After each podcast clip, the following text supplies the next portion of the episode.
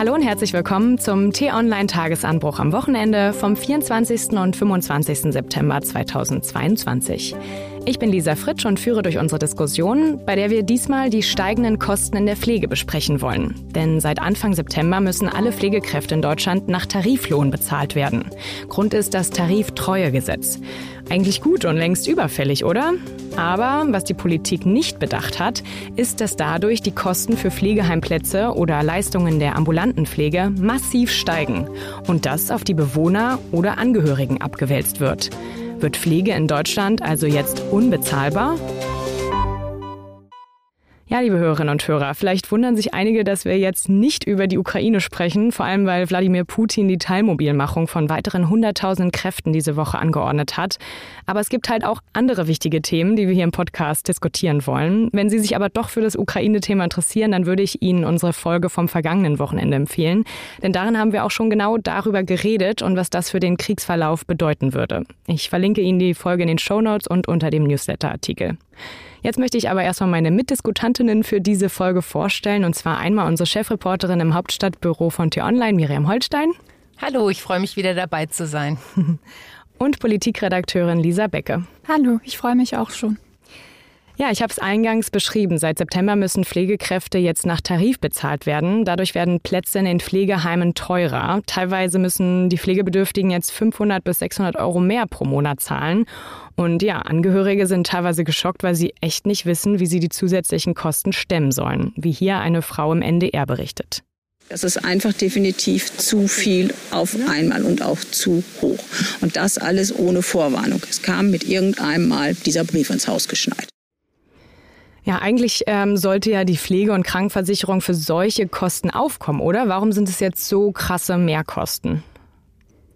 Ja, das könnte man erstmal meinen, aber es ist da wichtig zu wissen, dass ähm, die Pflegeversicherung anders funktioniert als die Krankenversicherung. Also wenn ich jetzt krank werde und beispielsweise ins Krankenhaus muss, dann kann ich ja schon davon ausgehen, dass meine Versicherung diese Kosten zahlt. Wenn ich jetzt aber alt bin und Pflege benötige, also beispielsweise ins Heim muss, dann übernimmt meine Pflegeversicherung, in die ich ja einbezahlt habe, eben nur einen Teil der Kosten. Das war auch in der Pflegeversicherung von Anfang an so angelegt, also als die 1995 eingeführt wurde. Das wird oft als Teilkasko bezeichnet auch, also dass nicht alle Kosten übernommen werden, sondern eben nur ähm, der Teil. Und dann ist es eben so, genau, die Pflegekassen bezahlen einen Teil meiner Kosten, wenn ich im Heim bin. Und dann muss ich eben einen Teil als äh, pflegebedürftige Person auch selbst bezahlen.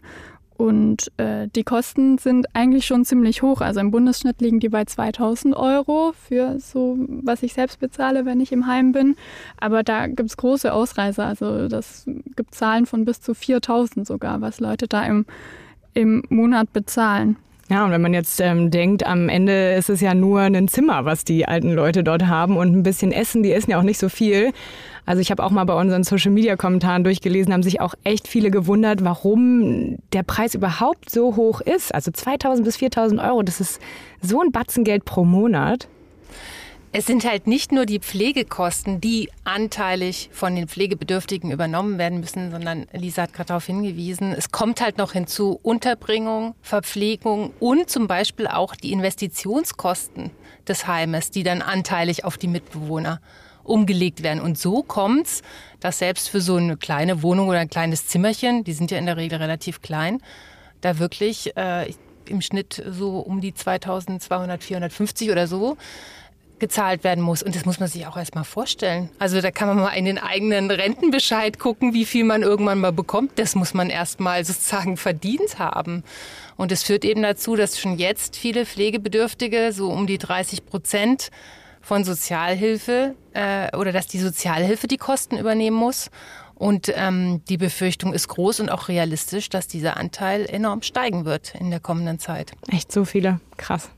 Ja, und wie Miriam das gerade auch schon erklärt hat, also dadurch, dass beispielsweise auch für die Unterkunft und so bezahlt werden muss, ist jetzt auch in der Situation, in der wir jetzt sind, wo Energiekosten steigen und Lebensmittelpreise steigen, ist das auch was, was die Heimbewohner ähm, dann mitbezahlen müssen, wo das also absehbar ähm, steigt. Ja, und neben der hohen Summe der Kosten, die jetzt auf viele Pflegeheimbewohner zukommt, ist ja auch einfach, dass man da schwer durchblickt. Also es gibt so verschiedene Kosten. Wir haben es jetzt so ein bisschen aufgedröselt. Also das mit den Investitionskosten ist auch nochmal ein interessanter Punkt. Aber da muss man auch erstmal durchblicken. Und oft sind da halt auch Pflegebedürftige auf ihre Angehörigen angewiesen. Und das sind echt auch oft belastende Situationen. Wie zum Beispiel eine gute Freundin von meiner Mutter, die pflegt auch ihre Mutter jetzt sehr intensiv. Also die fährt regelmäßig von Berlin nach Thüringen alle zwei Wochen runter und das sind ja schon drei bis vier Stunden, die man dort fährt. Und sie ist nebenbei noch selbstständig, also hat einen sehr herausfordernden Job. Und ja, sie hat am Ende eigentlich, wie ich denke, gar keine Freizeit für sich, weil sie fährt jedes zweite Wochenende dort runter, teilweise auch länger, nimmt dann ihren Urlaub extra, um bei ihrer Mutter zu sein. Klar, die Zeit ist halt auch gezählt. Ne? Die Tage sind gezählt für solche älteren Menschen. Da will man dann halt auch nicht denken, ja, ich fahre jetzt mal nicht runter, aber es könnte ja wirklich als im dramatischen und überspitzten Sinne so sein, dass es dann gerade das Wochenende ist, wo man nicht da ist, wo es dann zu Ende ist. Und ja, das ist einfach auch super emotional und auch belastend. Und so ein ähnliches Beispiel habe ich in deinem Artikel, Lisa, gelesen, der jetzt am Dienstag erschienen ist, den ich auch gerne nochmal verlinke. Da hattet ihr auch ein Beispiel mit einer älteren Frau. Kannst du das nochmal beschreiben? Ja, das kann ich gern machen. Ich habe auch mit einer Person gesprochen, die davon betroffen ist. Und äh, zwar war das die Enkelin, die sich praktisch so um alles Organisatorische und so für ihre Großmutter im, im Heim kümmert. Die liegt äh, in Brandenburg in einem Heim. Und die haben jetzt eben vor wenigen Wochen einen Brief bekommen, wo das angekündigt wird, dass ab dem 1. September die Kosten für den Heimplatz eben drastisch steigen. Die sollen jetzt anstatt 1600 Euro im Monat, was ja, wie wir eigentlich vorhin besprochen haben, im, im Durchschnitt sogar noch eher wenig ist, sollen die jetzt 2100 Euro bezahlen. Und da hat die ähm, Enkelin und auch die Großmutter direkt äh, die Hände über dem Kopf zusammengeschlagen. Also die sind ziemlich verzweifelt, haben sich dann hingesetzt und erstmal ausgerechnet, wie lange ähm, kann das noch von der Rente und Erspartem finanziert werden und so weiter. Das, äh, das ist jetzt die große Frage für die Leute. Und gleichzeitig hat diese Enkelin uns auch geschildert, dass das total belastend ist, weil man eben nie weiß, wann auch der nächste Brief kommt. Ich habe von Heimen gehört, die jetzt quasi schon von sich aus Informationen an ihre Bewohner und Bewohnerinnen weitergeben, wie sie Sozialhilfe beantragen können. Gott. Also schon eine krasse Situation. Ja, lass uns vielleicht darauf später nochmal kommen. Ich finde, eine Frage sollten wir auch noch mit bedenken, denn zum Beispiel mein Cousin ist auch Altenpfleger, zwar in der ambulanten Pflege und nicht im Pflegeheim, aber ja, was er mir immer so berichtet, ist halt einfach super krass. Es ist so harte Arbeit, ähm, wenn er ja mehrere Kilo Menschen dort waschen muss und heben muss. Ähm, da habe ich mich jetzt halt auch gefragt, dass vor allen Dingen durch die Corona-Zeit es ja schon lange überfällig war, genau so eine Lohnsteigerung und dass die Pflege einfach besser entlohnt werden muss, damit auch die Akzeptanz steigt, oder? Meint ihr nicht? Also eigentlich ist der Sinn des Tariftreuegesetzes, was jetzt dazu geführt hat, dass ab dem 1. September in der Pflege, in der Altenpflege äh, eben alle nach Tarif bezahlt werden müssen, ist ja absolut sinnvoll. Also wir wissen, dass die zu schlecht bezahlt werden, viele zu schlecht bezahlt werden. Rund die Hälfte in der Altenpflege wurde bislang nicht nach Tarif bezahlt. Und das Zweite ist, äh, da kommen keine Nachfolger mehr, herrscht akuter Fachkräftemangel. Das heißt, hier musste dringend was getan werden. Das große Problem ist, dass die Kosten dafür einfach durchgereicht werden an die Pflegebedürftigen. Ja, genau. Und das Problem wurde von unserem letzten Gesundheitsminister, also noch unter der Großen Koalition, Jens Spahn, wurde das eigentlich auch gesehen. Und er hat auch versucht, äh, da gleichzeitig mit der Einführung von höheren Löhnen auch eben eine, eine Begrenzung für die Pflegebedürftigen zu erreichen, ist damit eigentlich gescheitert. Und die Große Koalition hat sich so ein bisschen auf eine Notlösung geeinigt am Ende, ähm, wo wir, wo jetzt die Pflegekassen äh, Zuschüsse zahlen an, an die Pflegebedürftigen. Da ist jetzt aber eigentlich schon klar, also diese Zuschüsse werden jetzt seit Januar bezahlt, dass die ähm, eigentlich die steigenden Kosten nicht richtig abfedern können. Dass, also dass dieser Effekt von den Zuschüssen eigentlich relativ schnell verpufft. Und kannst du da ein Beispiel geben, wie viel ähm, Zuschuss man bekommt als ähm, Pflegebedürftiger oder wo das drüber abgerechnet wird? Also die Regelung ist, wie so vieles auch in diesem Bereich, ähm, ziemlich kompliziert. Also die Idee dahinter ist, dass ähm, je länger ein Bewohner im Heim ist, dass es umso größere Entlastung für diesen Mensch gibt. Im ersten Jahr zahlen die Pflegekassen einen Zuschlag von 5 Prozent auf die Pflegekosten, die jemand im Heim hat, im zweiten dann um 25 Prozent und das steigert sich dann hoch bis auf 70 Prozent. Ähm, das betrifft aber nur den Anteil, den man für die Pflege zahlt. Also das, was wir vorhin schon angesprochen hatten, Investitionskosten und äh, Unterhalt und so, das ist da ähm, nicht mit drin.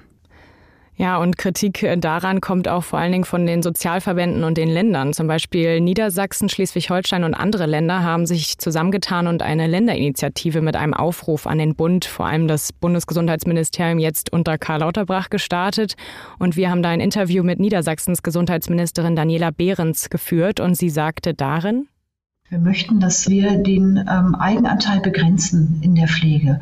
Dass es einen gewissen Satz gibt, der ein, als Eigenanteil berechenbar eingeplant werden äh, muss für Familien, die eine pflegebedürftige Person haben ähm, und der Rest halt aus Bundesmitteln äh, finanziert wird. Äh, in der Regel über Steuerzuschuss oder zum Beispiel auch natürlich durch eine Neuaufnahme der Pflegeversicherung. Im aktuellen Koalitionsvertrag ist ja angedeutet, dass man sich sich auf den Weg in eine Pflegevollversicherung begeben möchte. Das heißt, ähm, ein System aufbaut wie auch für die Krankenversicherung. Äh, da ist man aber noch nicht so weit und ähm, die, ähm, der erste Weg in eine solche äh, Pflegevollversicherung ist eine Begrenzung der Eigenanteile der Familien und dafür natürlich einen höheren Bundeszuschuss aus Steuermitteln zum Beispiel. Ja, das mit den Eigenanteilen klingt jetzt wieder sehr kompliziert. Ist das, ähm, das damit verbunden mit den Zuschüssen, die du gerade erklärt hast, oder ist es nochmal was anderes? Das wäre dann eigentlich äh, eine andere Idee. Also die Idee von so einem Deckel ist ja wirklich, dass man sagt, man begrenzt das, was ein Pflegebedürftiger höchstens bezahlen muss. Ähm, und ich denke, das würde das Problem eigentlich schon lösen oder würde zumindest das stark abmildern. Vor allem, weil ja auch, das ist ein wichtiger Aspekt eigentlich, weil der Planbarkeit gibt. Also jetzt sind ja die Leute, die im Heim sind, die wissen eigentlich nie, was kommt in den nächsten Monaten auf mich zu. Die ganze Zeit, oder was heißt die ganze Zeit, aber alle paar Monate bekommt man einen Brief, äh, in dem eine neue Erhöhung angekündigt ist. Und wenn man natürlich einen Deckel einführt, wie äh, Frau Behrens das hier vorschlägt, ähm, wäre das schon eine große Erleichterung für viele, denke ich. Ja, und hinzu kommt, dass ähm, wenn man Sozialhilfe beantragen muss, weil eben der Eigenanteil nicht gedeckelt ist, den man für den Heimplatz bezahlen muss, dann ist es zum einen für viele sehr schambehaftet, diesen Schritt zu gehen. Und die anderen, äh, die vielleicht nicht davon betroffen sind, die sich, weil sie sich so ein bisschen was zusammengespart haben, was sie ihren Enkeln und Enkelinnen vermachen wollen, die sind genötigt, das alles selbst zu verbrauchen. Und das ist auch ganz schön bitter, weil sie diese Situation ja letztendlich nicht verursacht haben, dass plötzlich mehr Kosten entstanden sind. Ja, du hast es ja vorhin angesprochen. 30 Prozent ähm, von Pflegeheimbewohnern müssen Sozialhilfe beziehen. Das ist eine Riesenzahl, wenn, ich, wenn man sich das mal überlegt. Also eigentlich jeder Dritte. Das kann doch aber auch nicht so die Lösung sein, oder? Von dem Problem. Ja, eigentlich nicht. Und es stellt sich ja total die Frage, ist es irgendwie gerecht, dass wenn ich jetzt mein Leben lang arbeite ähm, und dann in eine Situation komme später, in der ich auf, also auf Hilfe angewiesen bin oder pflegebedürftig bin, ist es dann gerecht, dass ich mir das nicht mal leisten kann. Also dass ich dann praktisch diesen Gang aufs Amt äh, gehen muss, der, wie Miriam gerade schon sagt, für viele eben sehr entwürdigend ist. Also ähm, das ist ja keine angenehme Situation. Also dieses Problem, das betrifft ja nicht nur die äh, Alten- und Pflegeheime, sondern das betrifft auch die ambulanten Pflegedienste, weil die haben genau äh, also das gleiche Problem, ne, dass sie für ihre Angestellten die Löhne jetzt erhöhen müssen und aber sozusagen die Kosten dafür ja irgendwie äh, umlegen müssen. Und das führt dann entweder dazu, dass die, dass sie es auf die komplett die Pflegebedürftigen umlegen, die dann aber zum Beispiel auch Leistungen kündigen, weil sie sich einfach nicht mehr leisten können. Oder es führt dazu, dass sie ihren Angestellten sagen, ihr müsst halt ähm, dieselbe Arbeit in weniger Zeit machen, also Stichwort Arbeitsverdichtung. Und letztendlich am, am Ende der Kette ist immer der Pflegebedürftige derjenige, der es ausbaden muss. Ja, wenn du das gerade ansprichst mit den ambulanten Pflegediensten, ich habe da auch einen Beitrag im NDR gesehen und da meinte ein Leiter eines Pflegedienstes, dass es echt teilweise existenzbedrohend ist. Das Problem dabei ist, dass gerade in der ambulanten Pflege uns die Preise, die wir nehmen dürfen für unsere Leistungen, vorgegeben werden und jetzt per Gesetz eben auch die Kosten, die wir haben dürfen oder müssen. Ähm, und dadurch werden die ambulanten Pflegedienste wirtschaftlich ins Minus fahren. Ja, wenn man sich dabei bedenkt, dass sie wirklich dann rote Zahlen schreiben mit dieser neuen Regelung, da muss ja echt auf jeden Fall was passieren jetzt für beide Seiten, für die ambulante Pflege und auch für die Pflegeheime. Ähm, wir haben auch einen Kommentar zum Beispiel auf Instagram, schreibt eine T-Online-Nutzerin, Pflegeheime werden nur noch für Superreiche sein. Wo bleibt da die Würde des Menschen ist unantastbar? Also sie zitiert da das Grundgesetz. Der Staat sollte sich gerade erst recht um die älteren Menschen kümmern. Was meint ihr? Ähm, ist das so eine Zukunftsvision, dass Pflege nur noch für Superreiche da sein wird? Also ich glaube, das wird auf alle Fälle passieren, dass äh, du sozusagen nur noch eine Art Grundversorgung bekommst, wenn du es dir nicht äh, leisten kannst und äh, in dann eben relativ äh, miser miserablen Umständen in einem Heim untergebracht wirst oder was ja auch viele versuchen, ist dann sozusagen die Pflege ins Ausland zu verlagern und äh, ihre Angehörigen in ein osteuropäisches ähm, Altenheim äh, dort unterzubringen, weil sie sagen, da wird am Ende des Tages besser gepflegt als in Deutschland. Aber das ist ja auch keine Lösung. Dann finden sich alte Menschen in einer Umgebung wieder, wo teilweise ihre Sprache nicht gesprochen wird, in einer völlig fremden Umgebung. Und auch wenn die Pflege dann vielleicht qualitativ besser ist, ähm, können sie auch ihre Angehörigen nicht mehr regelmäßig sehen. Also das, das kann letztendlich auch nicht die Lösung sein. Ja, ich sehe das ähnlich. Also auf jeden Fall so, dass sich die Situation immer weiter zuspitzt. Also das sagen ja auch alle Experten, wenn die Politik da jetzt nichts tut, ähm, wird das auf absehbare Zeit, werden diese Kosten weiter steigen, weil wir auch immer weitere Regelungen haben, ähm, die die Kosten einfach erhöhen werden. Zum Beispiel gibt es nächstes Jahr eine neue Regelung, die vorschreibt, dass mehr Pflegekräfte angestellt werden müssen und so. Das sind dann auch Kosten, ähm, die natürlich wieder die Pflegebedürftigen treffen. Aber wer denn in diesem Kontext, wenn mehr ähm, Pflegekräfte angestellt werden müssen, also immerhin könnte man hoffen, dass jetzt durch diese ähm, Lohnsteigerungen natürlich der Job attraktiver wird und dass ähm, Leute sich dann doch ähm, dafür interessieren. Aber wenn du das ansprichst, Miriam, mit den, ähm, dass die Pflege ins Ausland verschoben wird, sage ich mal, könnte man es ja auch umgekehrt denken. Also es ist ja generell, was du ja vorhin schon angesprochen hast, mit dem Fachkräftemangel ein Riesenproblem. Das wäre doch auf jeden Fall eine Lösung, dass man da viel mehr in Fachkräfte aus dem Ausland investieren müsste, oder? Auf jeden Fall, und das wird ja auch schon getan, aber ich glaube, da sind sich alle Experten einig, dass das nicht reichen wird. Also es gibt ja schon so Anwerbeabkommen und so weiter. Also das passiert alles, aber es reicht, also wird auf absehbare Zeit nicht ausreichen, eben weil wir diese alternde Gesellschaft haben und immer mehr Leute Pflege benötigen werden. Mir hat ein Arzt kürzlich gesagt, äh, also eine gute Pflegekraft zu bekommen, das ist wie Goldstaub sammeln. Also einfach wahnsinnig schwierig geworden und der sucht im Grunde, äh, man kann sagen, er sucht weltweit.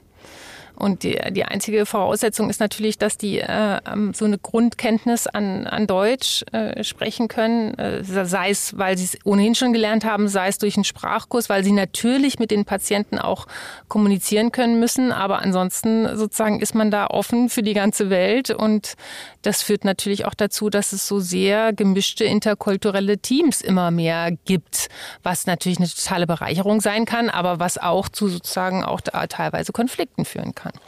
Ja, stimmt. Das ist auch nochmal so ein Punkt, den man dabei bedenken muss.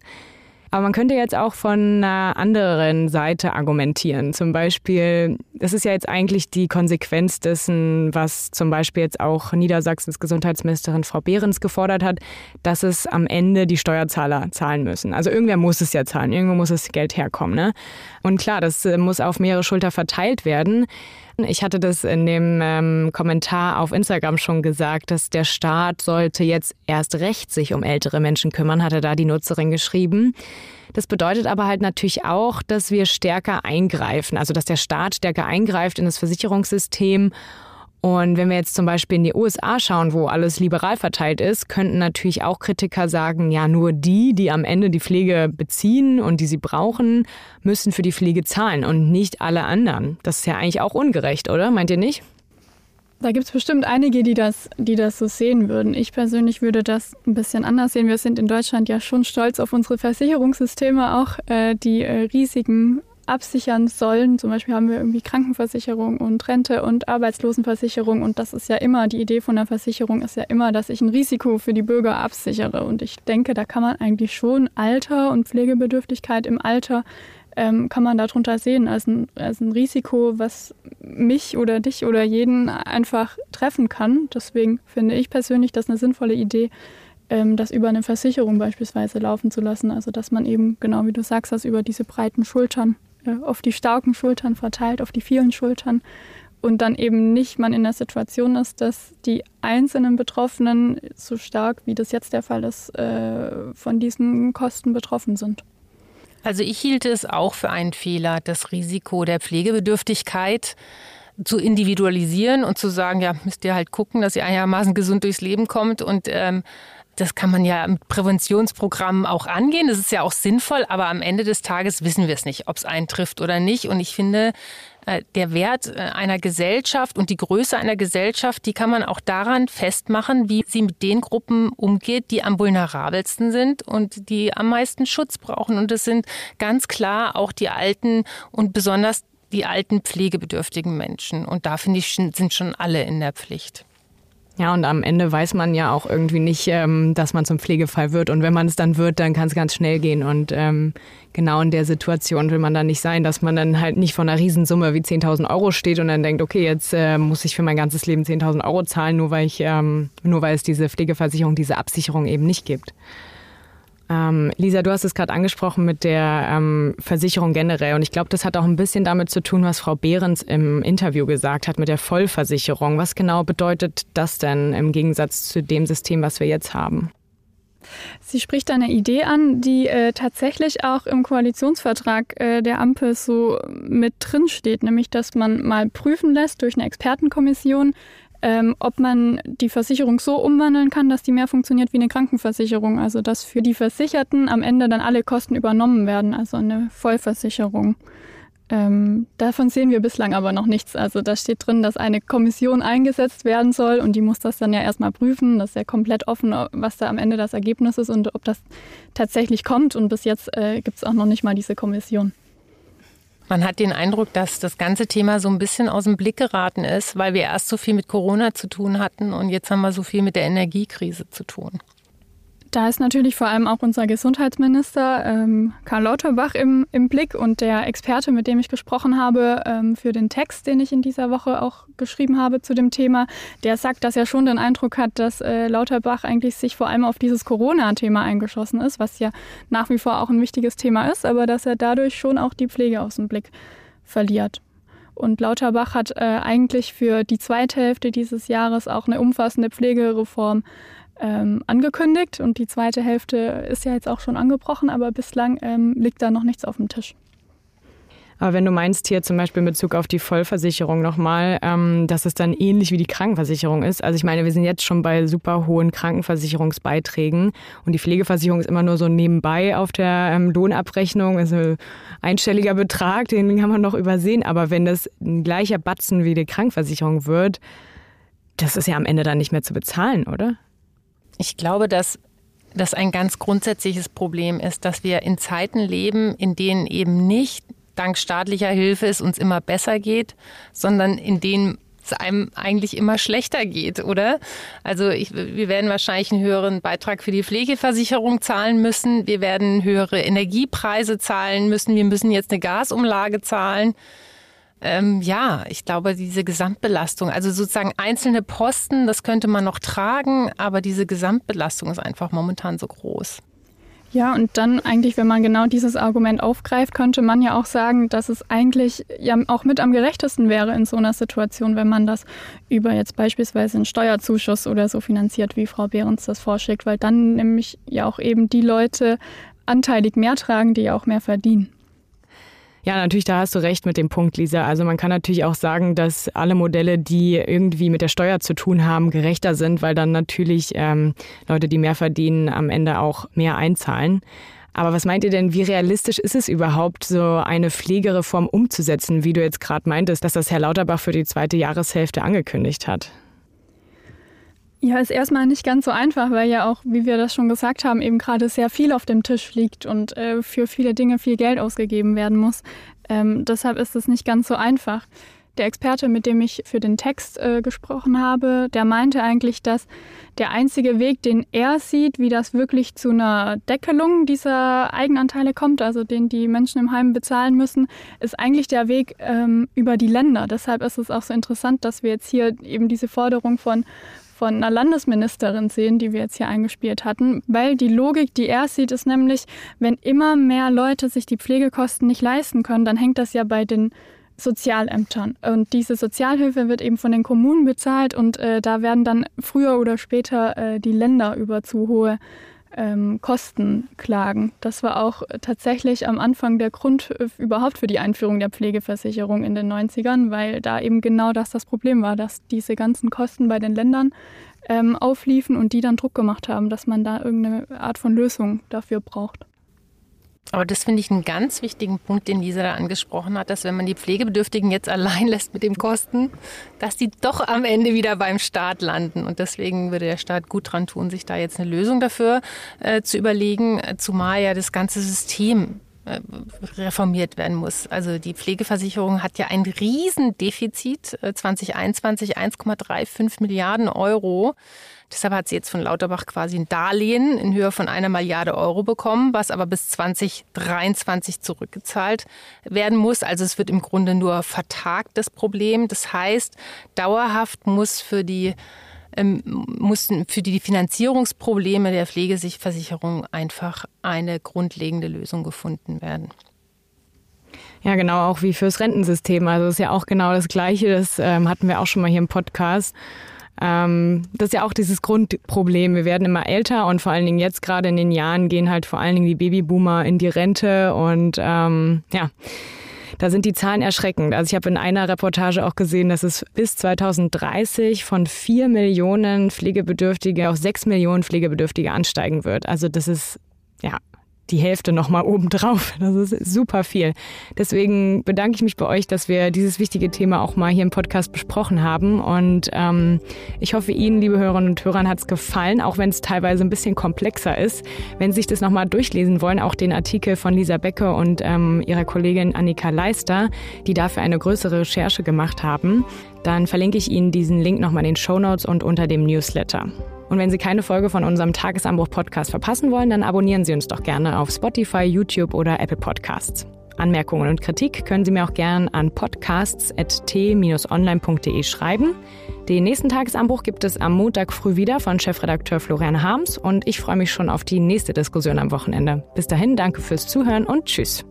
Danke und bis bald. Danke und tschüss.